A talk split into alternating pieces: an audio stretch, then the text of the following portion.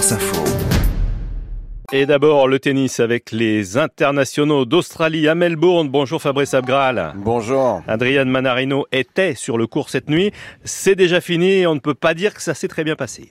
Ah, de la pire des manières, en effet, pour le numéro 1 français, 19e mondial, éliminé donc en huitième de finale, surclassé pour ne pas dire humilié euh, par euh, Novak Djokovic. Adrian Manarino euh, n'a inscrit que trois jeux pour un score sans appel à l'arrivée, puisqu'il y a 6-0, 6-0 et 6-3 en 1 heure et 44 minutes. Le score illustre évidemment à lui seul la domination sans partage de Novak Djokovic. Adrian Manarino a fait de la figuration, devenant un véritable faire-valoir euh, pour le numéro 1 mondial en, démonstration de force vraiment sur le sur le central impitoyable et tout simplement injouable pour euh, Adrian Manarino. Il a vécu un véritable calvaire, euh, le numéro 1 français durant 1 heure et, 44 minutes et la peur de prendre 3 fois 6-0 lui a évidemment traversé l'esprit. Le francilien a perdu les 13 premiers jeux avant enfin, enfin de mettre fin à l'hémorragie au, au 14e. Il aura dû attendre 1 heure et 19 minutes pour inscrire ce, ce premier jeu, salué évidemment bruyamment par le public, ravi de voir que le français ne finirait pas Fanny.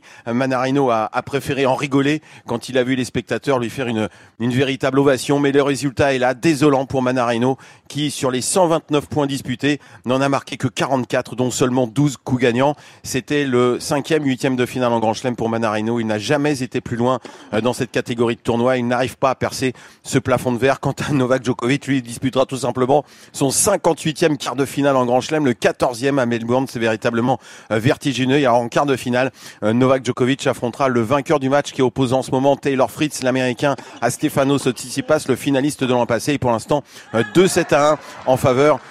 de Taylor Fritz. En ce moment, Yannick Sinner, le numéro 4 mondial, affronte le russe Karen Kachanov. Pour l'instant, deux jeux à 1 en faveur de Yannick Sinner dans la première manche. Et puis le dernier huitième de finale de la journée opposera un peu plus tard Alex de Minor, l'Australien dixième mondial, à Andrei Rublev, le numéro 5. Et puis Fabrice, on connaît l'affiche d'un des quarts de finale dans le tableau féminin cette fois. Oui, le premier opposera l'Ukrainienne Marta Kostiuk, 37e mondiale, à la quatrième joueuse mondiale, l'Américaine Coco Gauff.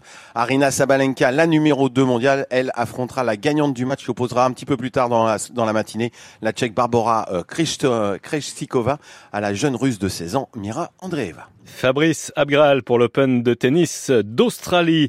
On prend maintenant des nouvelles des athlètes français avec un objectif numéro un en ce moment, fuir le froid et la neige pour se préparer au mieux pour les Jeux Olympiques. C'est l'obsession des athlètes français à 187 jours de l'échéance. Certains ont choisi de partir au Kenya, terre d'athlétisme par excellence, plus précisément à Iten, une petite ville à 2400 mètres d'altitude devenue un paradis pour les coureurs de fond du monde entier. Emma Sarango s'est rendue sur place pour suivre la préparation des athlètes.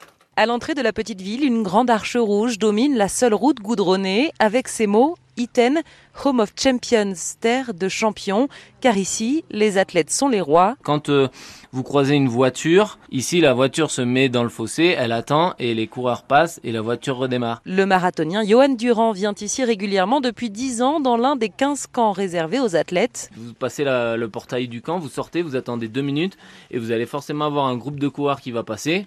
Et puis vous prenez le groupe, vous courez avec eux. Allez, c'est parti. let's go.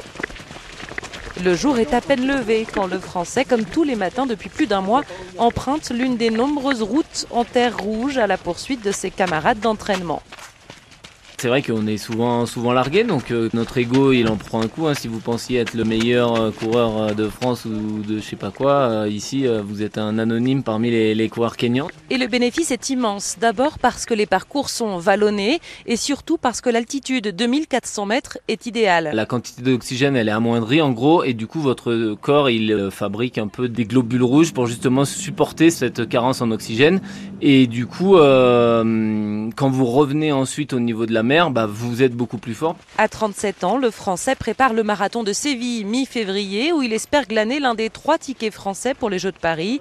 Alors ce stage, qui lui coûte environ 3000 euros pour 5 semaines, avion compris, est un investissement. Ah, moi j'aurais pu mettre euh, beaucoup plus parce que c'est le rêve d'une vie et que c'est l'année ou jamais pour, euh, bah, pour justement venir ici s'entraîner et faire des, des, investissements. Comme Johan Durand, à six mois des JO, les athlètes sont nombreux à faire un passage ici, confirme Romain Guilig, cofondateur du camp Renix, prisé des Français. Les grands champions de Kenya viennent d'ici, tout simplement. Il y a vraiment des légendes qui viennent de ce coin du Kenya.